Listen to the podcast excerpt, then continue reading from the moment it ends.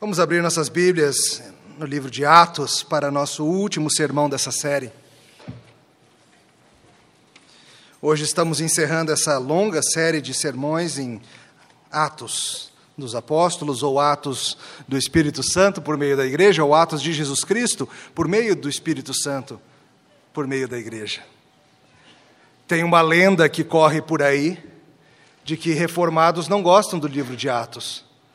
Eu espero que você goste agora, ao menos um pouco mais desse maravilhoso, glorioso livro.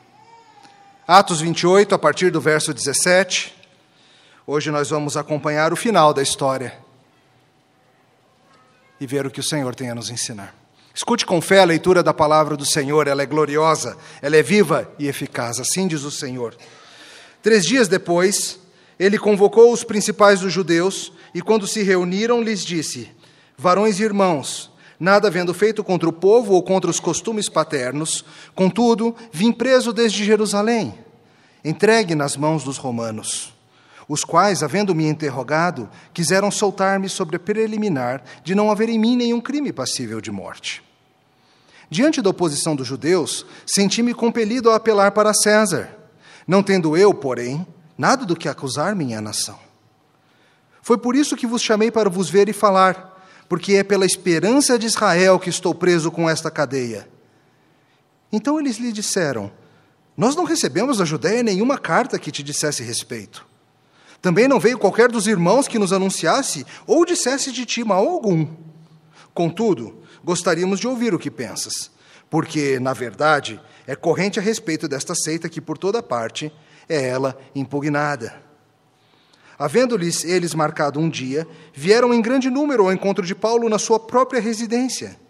Então, desde a manhã até à tarde, lhes fez uma exposição em testemunho do reino de Deus, procurando persuadi-los a respeito de Jesus, tanto pela lei de Moisés como pelos profetas. Houve alguns que ficaram persuadidos pelo que ele dizia, outros, porém, continuaram incrédulos. E havendo discordância entre eles, despediram-se, dizendo Paulo essas palavras. Bem falou o Espírito Santo a vossos pais, por intermédio do profeta Isaías, quando disse: Vai a este povo e dize-lhe: De ouvido ouvireis e não entendereis, vendo vereis e não percebereis.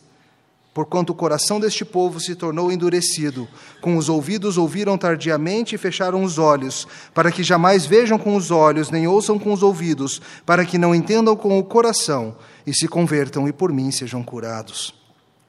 Tomai, pois, conhecimento de que esta salvação de Deus foi enviada aos gentios e eles a ouvirão.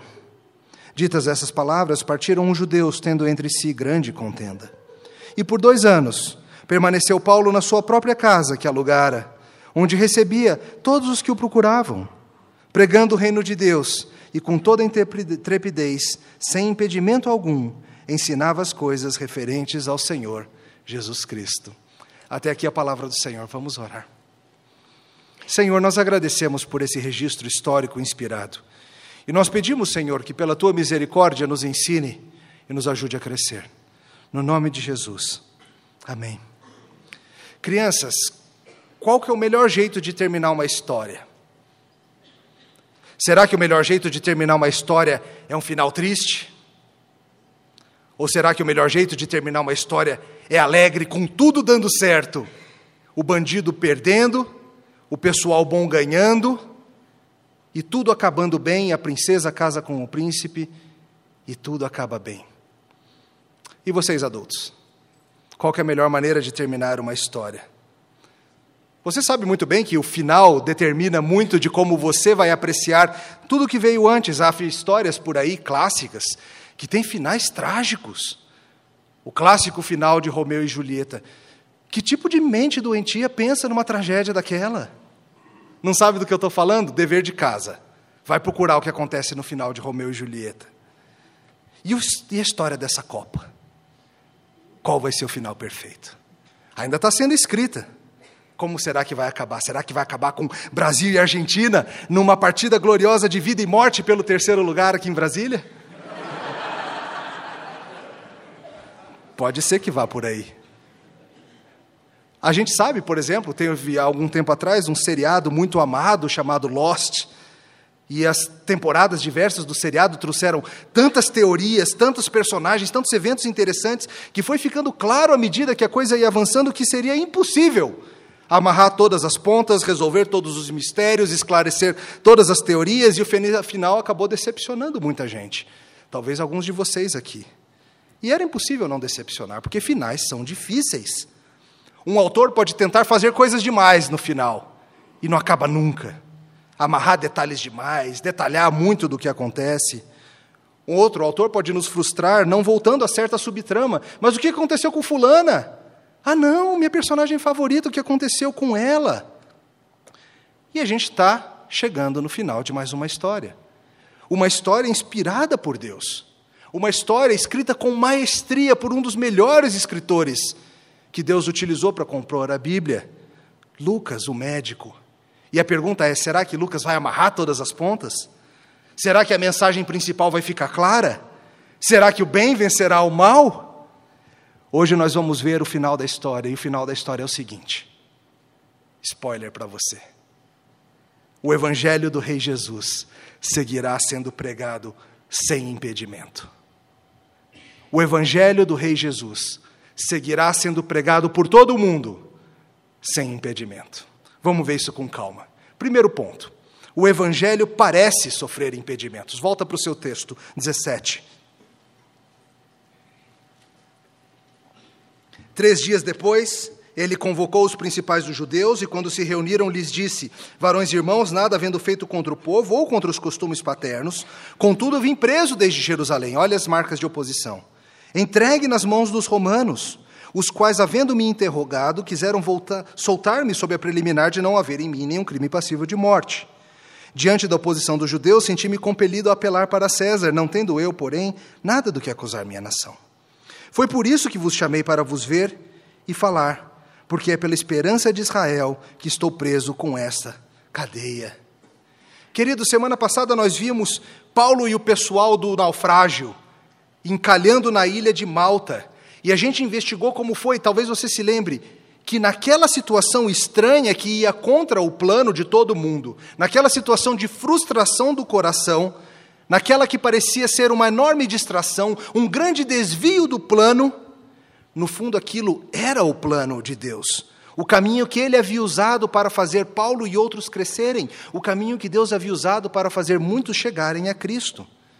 Alguns meses se passam e Malta chega a hora de ir para Roma, arrumam, arrumaram passagem num navio alexandrino e chegaram ao continente. Nós vimos isso semana passada. Aproximando-se de Roma, cristãos da região foram encontrar Paulo no caminho. E finalmente chegamos a Roma. O livro todo vem movendo-se nessa direção. A cidade mais importante do mundo nesse momento na história. Capital do Império Romano por séculos. Mas Paulo não está ali do jeito que ele tinha sonhado, tá? Paulo está ali que nem prisioneiro. Paulo sonhava em chegar na cidade, em ir às sinagogas, em fazer isso, fazer aquilo, e Paulo chega, está preso a um guarda, numa casa alugada, sem muita mobilidade. Ao mesmo tempo, note que a situação é bem melhor do que ele estava em Cesareia, lá perto de Jerusalém. Ele já havia, a essa altura da vida, deixado claro para os seus captores que ele não ia fugir, que ele não ia desrespeitar a lei dessa maneira. Então, ele é permitido morar por conta própria ainda que acompanhado de um guarda. E lá, morando por conta própria, ele tem a oportunidade de receber pessoas. Uma situação que parecia ser um impedimento, acaba se tornando uma maravilhosa oportunidade para pessoas irem na casa dele para ele falar do Evangelho. E logo que Paulo chega em Roma, ele percebe que ele tem uma missão a fazer. E ele chama os líderes judaicos da cidade, porque certamente haveria uma curiosidade natural acerca daquele prisioneiro. O pessoal estava sabendo que o tal Paulo estava chegando. A população judaica em Roma se estima entre 20 e 50 mil pessoas. Era muito judeu em Roma.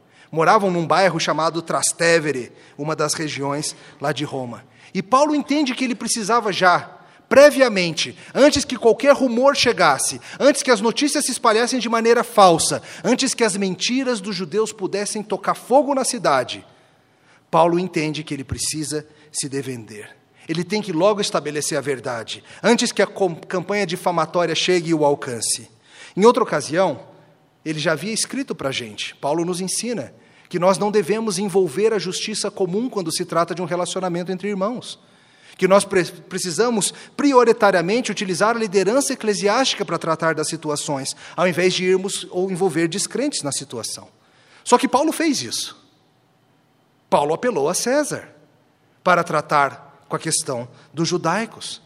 E ele sabe que ele precisa explicar por que é que nessa ocasião era necessário que ele fizesse isso.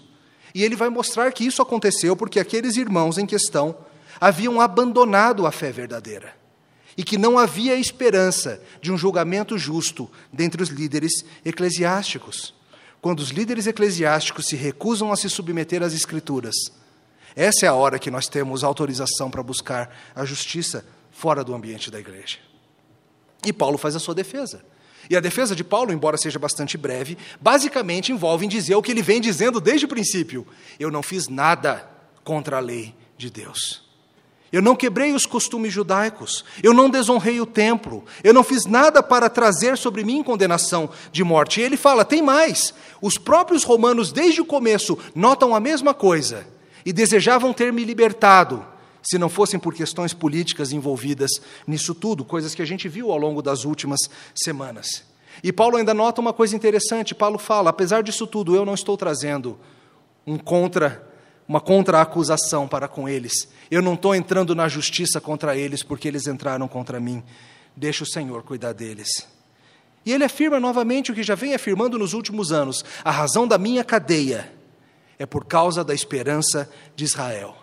A razão da minha prisão é uma só: é o Messias prometido.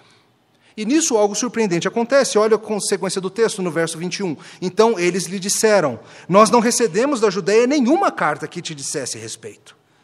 Também não veio qualquer dos irmãos que nos anunciasse ou dissesse de ti mal algum. Contudo, gostaríamos de ouvir o que pensas, porque na verdade é corrente a respeito dessa seita que por toda parte é ela impugnada. Paulo faz a sua defesa, então olha a surpresa dele. A gente não está sabendo de nada, Paulo. Do que, que você está falando? Que história é essa? Não havia recebido carta da Judéia. Não veio nenhum judeu de lá de Jerusalém para te acusar. A gente nem sabe do que se trata. Imagina a surpresa de Paulo. O que, que aconteceu? A Bíblia não nos conta, nós não sabemos. Mais um desses mistérios da providência divina em que o Senhor, de alguma maneira, age e a gente nem fica sabendo como foi. Talvez os judeus lá da Judéia tenham concluído que não valia a pena. O gasto do processo de mandar alguém para Roma e fazer tudo isso, talvez eles estivessem simplesmente felizes do fato de que Paulo foi embora. O que a gente queria aconteceu, ele está longe. Talvez eles soubessem que em Roma o pessoal ia levar mais a sério o juízo do que Festo e Félix haviam levado. Ou talvez eles tenham mandado carta e emissário, e num desses naufrágios da vida o Senhor acabou com os dois. E nisso a gente volta, queridos, a um princípio que tem sido explicado ao longo de todo o livro de Atos e que a gente tem defendido de novo e de novo. O Evangelho sofre oposição ao avançar pelo mundo, mas Deus é superior em seu poder a qualquer impedimento. Eles não são nada para Ele. O Evangelho avança, sim, com dificuldades, sim, com oposição, mas nenhuma oposição pode de fato resistir o Evangelho. Talvez você olhe ao redor do Brasil e a situação da igreja, a situação do país, e fique um pouco assustado. Talvez você escute falar de leis que restringem a ação dos cristãos, por exemplo, na questão da criação de filhos, ou mudanças culturais que tornam coisas normais, coisas que nunca deveriam ser aceitas um relativismo que faz com que tudo seja admissível. Você escuta falar de avanços na ciência que supostamente provaram que Deus não existe. E sabe, querido, pode ser que ouvir essas coisas te assuste um pouco a ponto de você pensar: será que a igreja vai sobreviver? Será que o evangelho vai continuar avançando aqui no Brasil? Será que a igreja presbiteriana do Brasil, será que a igreja cristã em geral no Brasil, será que a igreja no mundo vai sobreviver? E a palavra de Deus te ensina hoje: não precisa ter medo. Você não precisa temer. O evangelho avança conforme o plano de Jesus e sofre oposição, porque as trevas reagem assim quando a luz aparece. E se você se lembrar da história do livro de Atos, você vai ver que de novo e de novo os impedimentos aparecem, não é verdade? Oposição lá em Jerusalém, lá no começo, em Pentecoste, quando o pessoal zomba dos cristãos, falando: essa turma está bêbada.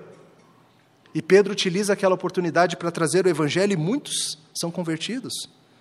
Problemas lá em Jerusalém, quando houve uma, uma, confusão por causa da ajuda às viúvas, uma ameaça de separar a igreja, serve para Deus levantar os diáconos e estabelecer algo maravilhoso, fonte de bênção por séculos desde então. Oposição quando Ananias e Safira bagunçam e mentem para o Espírito Santo.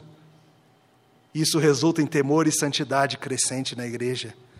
Oposição de um homem perverso chamado Saulo de Tarso, que achava que iria acabar com o cristianismo. Ele achava que ia perseguir os cristãos com aquela sua cartinha, ia pôr um fim na seita dos cristãos. E Deus faz dele uma das maiores forças propulsoras do evangelho em todos os tempos. Oposição quando Estevão é apedrejado após ser falsamente acusado e ridiculamente julgado. Oposição com Simão, o mago, querendo comprar o dom do Espírito Santo e sendo rechaçado. Desconfiança da igreja quando o perseguidor Saulo fala que se tornou um deles. Será? Oposição de Herodes, o rei tolo, matando nosso irmão Tiago e prendendo Pedro e depois morrendo comido de bicho por se recusar a dar glória a Deus. Oposição dos judeus em Listra, onde Paulo foi apedrejado e quase morreu. Oposição quando vimos um problema de um desentendimento entre a força missionária. Por causa de João Marcos, Paulo e Barnabé brigam e se separam, e as missões sofrem um risco. Um time missionário exemplar sendo desfeito para sempre. Isso resulta no quê? Em novos times sendo formados e o evangelho sendo levado. Oposição em Filipos, quando se iram contra Paulo e seus companheiros porque eles libertam uma moça cativa de um espírito imundo, surra neles, cadeia neles, e a família do carcereiro é salva naquela noite. Oposição dos judeus em Corinto e Galho, sendo usado por Deus, o procônsul, ainda que não soubesse o que estava acontecendo. Em Éfeso, oposição levantada por Demétrio, um fabricante de ídolos, incitando as massas para pegar todo mundo. Pega um homem chamado Alexandre, que sofre, e a multidão gritando: Grande é Diana dos Efésios, grande é Diana dos Efésios, vamos levar essa turma para o teatro, vamos acabar com eles lá. Mas o Senhor novamente intervém, e o evangelho é preservado e a igreja segue. Impedimento que surgiria do meio da igreja, como Paulo alertou. Os presbíteros em Éfeso vão surgir lobos no meio de vocês. Vigiem. Oposição quando a gente vê Paulo se movendo rumo a Jerusalém com o intuito de ajudar os irmãos, sendo avisado ao longo do caminho, repetidamente, indo assim mesmo. O pessoal, com má vontade, o pega e quer matá-lo. Paulo tenta de toda forma se defender e mostrar a verdade, mas os próprios líderes de Israel e o povo a quem pertencem os oráculos e os profetas, querendo silenciar o apóstolo da esperança de Israel, fazendo tramóias, quebrando os mandamentos, inventando mentira, fazendo todo tipo de perversidade para matar o homem de Deus. Mais prisão, dessa vez em Cesareia, sofrendo por causa da tolice de autoridades que não sabem o que fazem. Encaminhado para Roma, naufrágio, vai parar numa ilha depois de dias e dias no mar. E tudo isso, meu irmão, minha irmã, Cristo segue vencendo. Cristo e seu Evangelho seguem vencendo da maneira que ele deseja. Não quer dizer que todos escaparam com vida ao longo da história, você sabe disso. Alguns de nossos irmãos morreram debaixo de pedra e espada. Mas Cristo segue vencendo. O Evangelho segue avançando em meio a dores e oposição. Discípulos do Nazareno que morreu numa cruz deveriam saber isso de cor. Que você não pode derrotar o Evangelho. Você não pode destruir a fé cristã ela segue. E o pessoal fala: olha, Paulo, sejamos sinceros. O que a gente ouviu sobre o pessoal aí de, dessa seita não é muito bom, não. Mas a gente está disposto a te escutar. E talvez seja a tua situação, você que está aqui hoje à noite. Alguém que já ouviu muito sobre cristãos e talvez não coisa boa. Você escuta falar de crente, você escuta falar de comportamentos ruins, de infidelidade nisso naquilo, de coisas estranhas. E eu te desafio a como aqueles homens naquele dia ouvirem o que Deus tem a dizer por meio da sua escritura. É tudo o que pedimos. Que você ouça com atenção o que a Bíblia diz sobre Jesus. E assim a gente vai para o nosso segundo ponto. O Evangelho continua agindo, convertendo e endurecendo aqueles que Deus deseja. Segue no texto, verso 23. Havendo-lhe eles marcado um dia, vieram em grande número ao encontro de Paulo na sua própria residência. Então, desde a manhã até a tarde, lhes fez uma exposição em testemunho do reino de Deus, procurando persuadi-los a respeito de Jesus, tanto pela lei de Moisés como pelos profetas. Houve alguns que ficaram persuadidos pelo que ele dizia, outros, porém, continuaram incrédulos. E havendo discordância entre eles, despediram-se, dizendo Paulo estas palavras: Bem falou o Espírito Santo a vossos pais por intermédio do profeta Isaías, quando disse: Vai a este povo e dize-lhe: De ouvido ouvireis e não entendereis, vendo vereis e não percebereis, porquanto o coração desse povo se tornou endurecido. Com os ouvidos ouviram tardiamente e fecharam os olhos, para que jamais vejam com os olhos, nem ouçam com os ouvidos, para que não entendam com o coração e se convertam e por mim sejam curados. Tomai, pois, conhecimento de que essa salvação de Deus foi enviada aos gentios, e eles a ouvirão. Ditas essas palavras, partiram os judeus, tendo entre si grande contenda. Veja, irmão, que Paulo tem naquela, naquela situação a oportunidade perfeita para ensinar. Marcam um dia, Paulo se prepara e chega uma multidão de judeus, não somente os líderes, mas chega uma multidão para desde amanhã até a tarde ouvir o que Paulo tem a dizer. E Paulo, com aquele público cativo, vai falar para eles da maravilha da salvação vai falar para eles daquilo que ele tem de melhor. Queridos, algo precisa ser firmado no seu coração. O evangelho de Paulo, pregado no final de Atos, é o mesmo evangelho de Pedro, pregado no começo de Atos, que é o mesmo evangelho de Spurgeon, que é o mesmo evangelho de Lutero, que é o mesmo evangelho de Simonton, que é o mesmo evangelho que te salvou. Paulo tem uma oportunidade de ouro para falar para as pessoas. Ele não vai trocar a mensagem. Ele não vai falar de outra coisa. Ele não vai gastar o tempo precioso que ele tem com eles, com abobrinha. Nós não temos outra mensagem. E Paulo ensina. E Paulo vem fazendo o que ele sempre fez. Os verbos utilizados aqui dão a ideia de uma atitude multiforme, de diálogo, de persuasão, de convencimento, de testemunho, de ensino. Paulo utiliza todas as ferramentas à sua disposição para tentar persuadir os descrentes acerca da esperança de Israel. Paulo usa a oportunidade que ele tem para proclamar. E Paulo explica: a maravilhosa esperança dos judeus é o que ele tem. É a mensagem esperada. Imagine Paulo falando para aquele pessoal: vocês leram Joel? Então. Vocês leram Abacuque? Então. Vocês leram Miqueias? Então. Lembra os sacrifícios lá de Levíticos? Então, vamos ver aqui. Lembra do profeta tal? Olha aqui. Lembra da, do rei Davi e o que a Bíblia fala sobre o rei Davi? Lembra sobre o filho dele que viria? Então, lembra sobre Noé, aquele que por meio dele muitos foram salvos? Então, lembra-se de Gênesis 3,15, da promessa da semente? Lembra da nossa esperança de que alguém viria para esmagar a cabeça da serpente? Então, e é isso que Paulo faz. O que prende Paulo e ao mesmo tempo que liberta é nada menos que o evangelho da vida. A esperança dos judeus, a esperança foi cumprida. A esperança já veio. Aquilo que o teu coração ansiava aconteceu. E aconteceu na cruz do Calvário quando Jesus Cristo, o Santo, o justo de Israel, o único andar sobre essa terra sem pecado, foi morto no lugar de pecadores. E aquele que crê nele aquele que coloca nele a esperança da salvação, viverá. Essa é a mensagem da Bíblia, queridos. Muitas pessoas não compreendem isso. Talvez você veja a Bíblia e você tenha até tentado lê-la e você olha e fala: é um livro muito complicado, eu não sei direito o que está acontecendo aqui. Deixa eu resumir a Bíblia numa frase para você: Jesus Cristo, o Messias prometido, salva o povo de Deus dos seus pecados. Essa é a mensagem. Cada genealogia, cada lei, cada salmo, cada provérbio, cada profecia, cada coisa que acontece nesse livro maravilhoso é uma forma de Deus nos mostrar algo acerca de quem nós somos e de quem Jesus é e fez por nós. Um dos comentaristas nota muito bem que, assim como no livro de Lucas, também escrito pelo mesmo autor, Atos termina com uma ênfase maravilhosa na obra de Jesus Cristo e no que a lei e os profetas falam sobre Jesus Cristo. O Evangelho de Lucas termina com aquele encontro maravilhoso entre Jesus e alguns discípulos, indo no caminho de Emaús, onde Jesus dá aquela aula maravilhosa para eles, explicando que a lei e os profetas falam acerca dele, que a Bíblia fala acerca dele.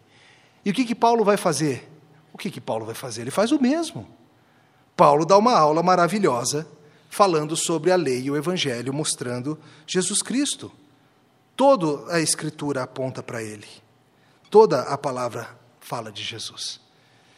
Você que não é cristão, ou você que tem um mero relacionamento nominal com a fé cristã, você até no papel é cristão, mas não faz diferença nenhuma no seu cotidiano o que a Bíblia fala.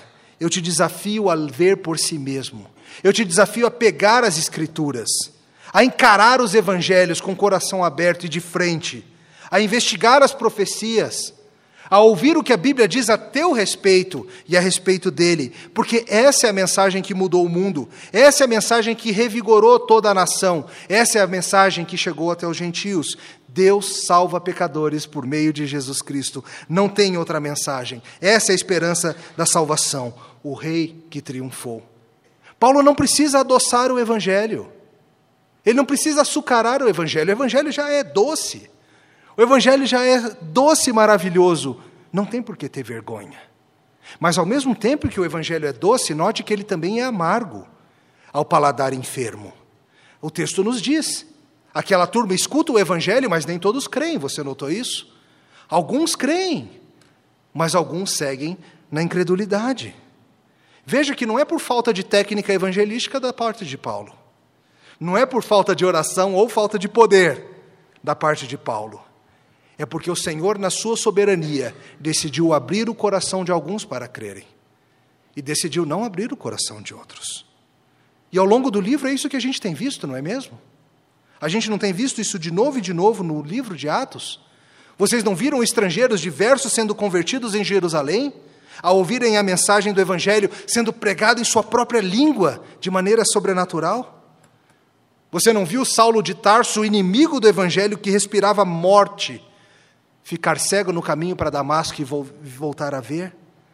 Você não viu o, o eunuco da rainha Candace, ouvindo a palavra de Deus e crendo? Você não viu o sinédrio e inúmeros oficiais judaicos que deveriam conhecer a palavra de Deus, que teriam humanamente falando tudo para crer, mas rejeitando a salvação diante dos seus olhos? Você não viu Cornélio, um centurião romano, um pagão por nascença, abraçando a fé com alegria? Você não viu o rei dos judeus, o tolo Herodes, morrendo, comido de bicho? Você não viu a negociante de púrpura, a rica Lídia, ter num belo dia seu coração aberto na margem de um rio? Você não viu Atenas e os sábios filósofos zombando de Paulo e do Evangelho? Mas alguns crendo? Você não viu a tensão em Corinto, em Éfeso, em Listra, em Filipos? Gente crendo, gente desdenhando. Os de Bereia recebendo com avidez, bebendo cada palavra ao ouvirem a palavra. Você não viu Festo, sábio homem romano, dizendo: Paulo, as muitas letras te fazem delirar? Você não viu Agripa rejeitando a mensagem que poderia mudar a tua vida torta? É assim na nossa vida, não é verdade? Por vezes, mesmo na nossa casa, mesma criação, dois, dois filhos, mesma criação, mesmo evangelho, mesma instrução, mas um coração duro e outro com um coração molinho, pronto para receber. Algumas pessoas vêm à igreja pela primeira vez, ouvem o Evangelho e são terreno fértil dado por Deus para crer. Outros vêm aqui, ouvem o Evangelho e saem daqui rindo, zombando. Paulo citou Isaías 6, que é a explicação disso tudo. Quando Isaías se colocou na mão de Deus e falou: Envia-me a mim, Senhor. E Deus fala: você vai ser enviado, só que a mensagem que você vai levar não vai trazer salvação. Eu vou endurecer o coração daquela turma. Eu vou endurecer corações para que eles vejam, mas não creiam, para que eles escutem, mas não entendam, para que o seu coração não se torne salvo. E Paulo sabe que é isso que está acontecendo aqui nessa ocasião. Paulo sabe que o, o aparente fracasso na conversão de alguns não se deve à falta de capacidade dele ou falta de capacidade da mensagem, se deve ao fato de que Deus decidiu não fazer e que por meio disso a porta estaria aberta para gentios. Eles se endurecem, eles olham, mas não creem. Está na hora de alguém tomar o seu lugar. E a gente viu ao longo de todo o livro de Atos que foi um movimento nessa direção. Lá no comecinho a gente viu Pedro tendo aquela visão, onde ele vê todos os animais e a ordem de matar e comer. E ali ele aprende que Deus, não, que Deus colocou como puros gentios para que ele tivesse relacionamento e fossem salvos. Nós tivemos toda aquela celeuma de Atos 15, lembra o concílio de Jerusalém? Uma potencialmente desastrosa questão da separação entre gentios e judeus. O que, que um gentio tem que fazer para se tornar crente? Ele tem que ser circuncidado, ele tem que seguir essas leis, ele tem que fazer isso ou aquilo. E nós vimos Deus trazendo uma maravilhosa resolução em que a unidade da igreja foi preservada.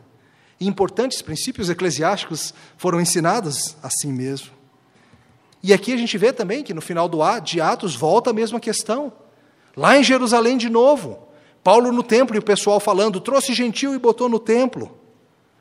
Queridos, o Evangelho vai seguir avançando e o Evangelho vai seguir fazendo o que Deus quer fazer com o Evangelho. Paulo traz o Evangelho, Paulo insiste, Paulo faz o melhor que ele pode, Paulo não tem medo de falar sobre dureza de coração e condenação. E Paulo sabe que no final das contas, cabe ao Senhor abrir ou fechar o coração. E vai ser assim na história da igreja também. E é assim conosco, Igreja Presbiteriana Semear. A nossa tarefa não é converter corações. A nossa tarefa é criar as condições e, com fidelidade, fazermos aquilo que Deus nos dá a fazer, em termos de trazer a mensagem do Evangelho de maneira fiel seja aqui do púlpito, seja nas suas interações individuais com seus amigos, seus familiares. E você faça isso, meu irmão, com o ânimo de saber que o Senhor vai fazer o que Ele quer, que o Evangelho não será impedido por nada desse mundo, que o Evangelho irá transformar a vida. E é isso que a gente tem visto ao longo dos sermões e exemplos do livro de Atos. A glória de Cristo sendo proclamada, o testemunho sobre o que ele fez, a promessa de salvação indo para todos os povos, é um livro com uma mensagem, e a mensagem é Jesus Cristo. E ela tanto salva quanto ela condena. Esse era nosso segundo ponto. O Evangelho avança, convencendo e endurecendo. Por fim, nós vamos ver o seguinte: o Evangelho continua indo por esse mundo, sem impedimento. Verso 30, volte ao seu texto. Por dois anos permaneceu Paulo na sua própria casa, que alugara, onde recebia todos os que o procuravam, pregando o reino de Deus e com toda intrepidez, sem impedimento algum, ensinava as coisas referentes ao Senhor Jesus Cristo. E aqui a gente começa a ir para o nosso final da história. Paulo está preso, Paulo está recebendo pessoas, e por dois anos Paulo fica ali na sua própria casa alugada, recebendo todo tipo de gente quem tivesse disposto a vir para ouvi-lo falar. Paulo, em seu ministério, já fez tendas, já ensinou numa escola alugada, já andou por mercados, já esteve nas escolas de filosofia, já esteve em portos, já esteve preso, já esteve em todo tipo de situação. E aqui a gente termina com essa imagem um tanto prosaica: Paulo em casa, recebendo o pessoal. Entenda que isso é ministério também. Ministério não é apenas pregar num areópago cheio de filósofos. Ministério não é apenas pregar em Jerusalém diante do templo. Ministério não é apenas ter uma escola super popular em Éfeso, onde todo mundo vem para te ouvir. O simples abrir a Bíblia na tua casa com quem está ali contigo é ministério, é fidelidade ao Senhor. Não menospreze as pequenas oportunidades que Deus te dá de, na tua casa, abrir a Bíblia e ler. Com tua esposa, com teus filhos, com teus amigos, com tua sogra, com teu cunhado, com quem Deus colocar no teu caminho. Não menospreze o que Deus fez grandioso. O Evangelho mostra isso. Muitas vezes são coisas pequenas, são coisas que nascem em manjedouras que mudam o mundo. E o que, que acontece com Paulo? Lucas é ruim demais de finalizar a história, não é possível. Vai acabar assim. A gente não vai saber o que acontece no julgamento diante de César. Estava me preparando já para ler a defesa, a acusação, o veredito. Mas e Pedro? Cadê Barnabé? Apolo, Priscila, Áquila, cadê esse pessoal, João Marcos e Matias, que a gente não vê desde o comecinho? Achei que ia ter uma volta triunfal aqui no final.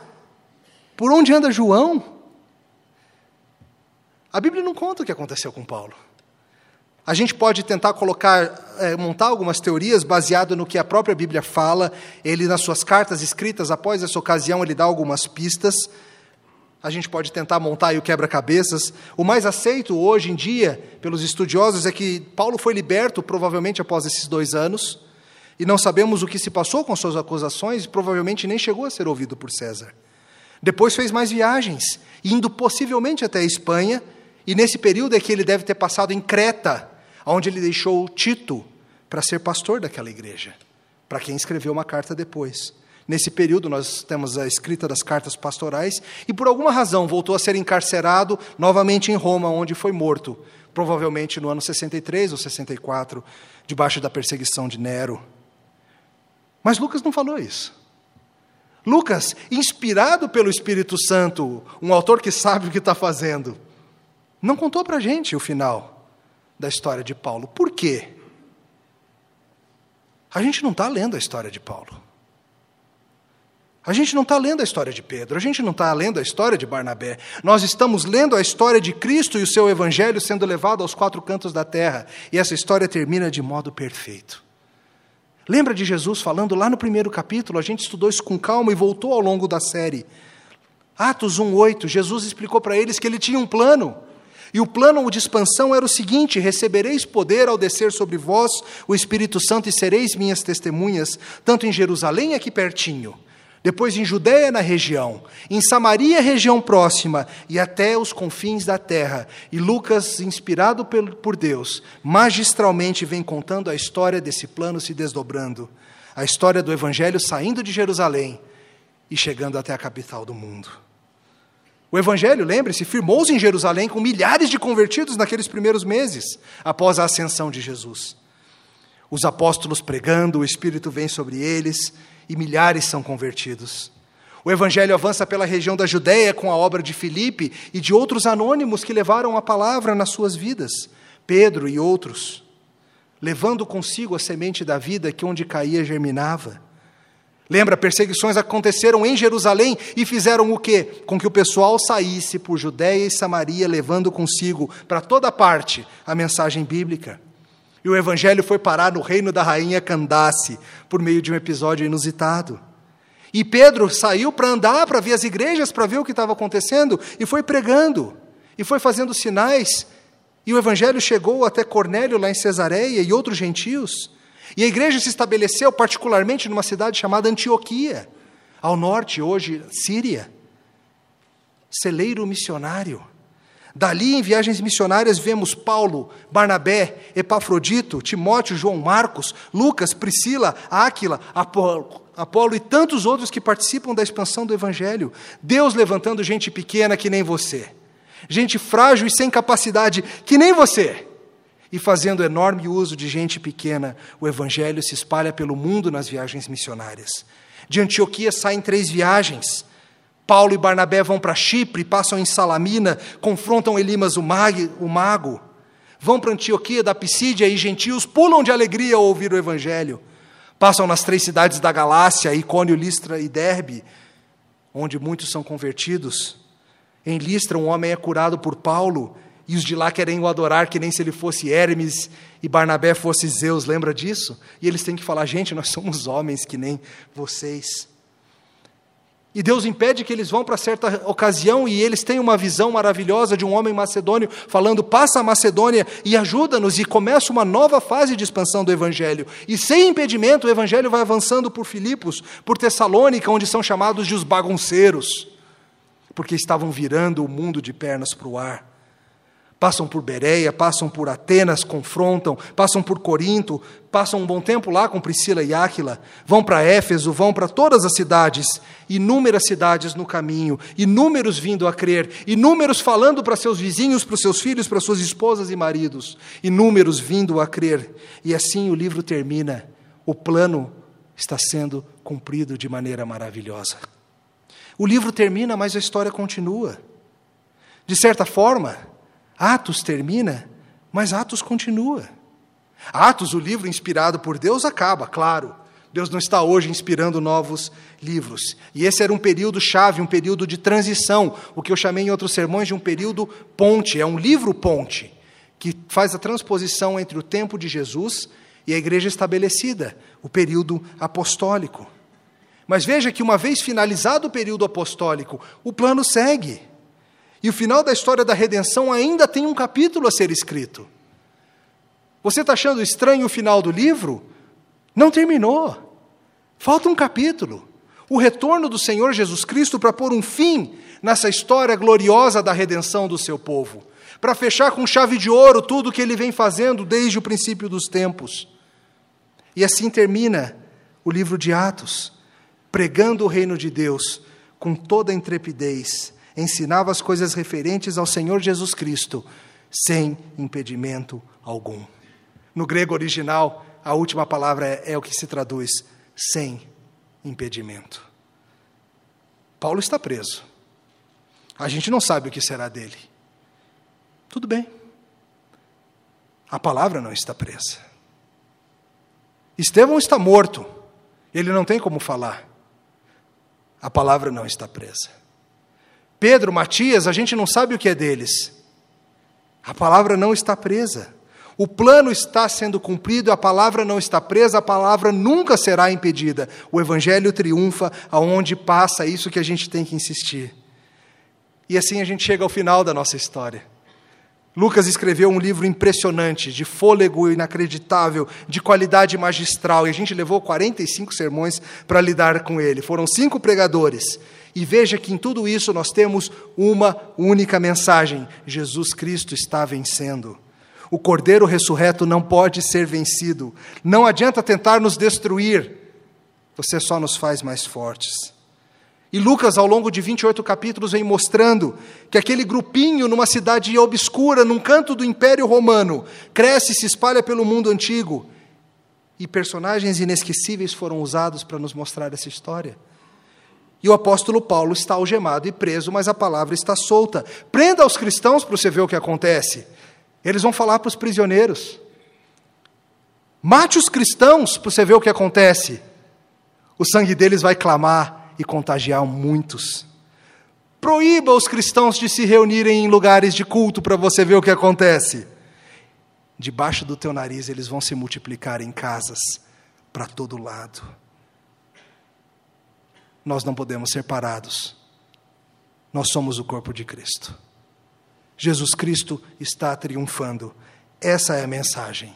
O evangelho do Rei Jesus será pregado sem impedimento. E a história continua. Nós aqui, Igreja Presbiteriana Semear, estamos diretamente conectados a Paulo em Roma pregando, prosaicamente na sua casa. Estamos diretamente conectados a Doniran Judson em Burma, a John Payton em Novas Híbridas, a nossos irmãos perseguidos na Coreia, na África, na China, na Síria, aos missionários que labutam nas tribos brasileiras, aos nossos que comunicam-se com amigos de faculdade e chamam para vir à igreja, aos inúmeros anônimos, inúmeros que, como nós, simplesmente vivem o Evangelho com singeleza de coração, perseverando na doutrina dos apóstolos, na comunhão, no partir do pão e nas orações. O que, que você está esperando para agir nessa história? Será que você está preocupado com a oposição? Ah, deixa eu te falar, ela vai vir. Vai ter oposição. Mas não é impedimento para Deus. Você está preocupado com os resultados? Os resultados pertencem ao Senhor não conforme o nosso entendimento, mas conforme a sua soberania. Venha, venha, igreja do Senhor. Participe do último capítulo com tudo o que você tem. A palavra de Deus está solta. As boas novas estão correndo por todo o mundo e vai ser impossível impedir. Oremos. Obrigado, Senhor, pela tua palavra correndo solta pelo mundo, sem impedimento. Obrigado, Senhor, porque o final da história nós já sabemos e ele é glorioso. E nós pedimos, Senhor, que nos ajude a, com fé e alegria, participarmos daquilo que nos cabe participar, na obra perfeita do Evangelho de Jesus Cristo, nosso Salvador, nosso Rei triunfante. No nome dele nós oramos. Amém.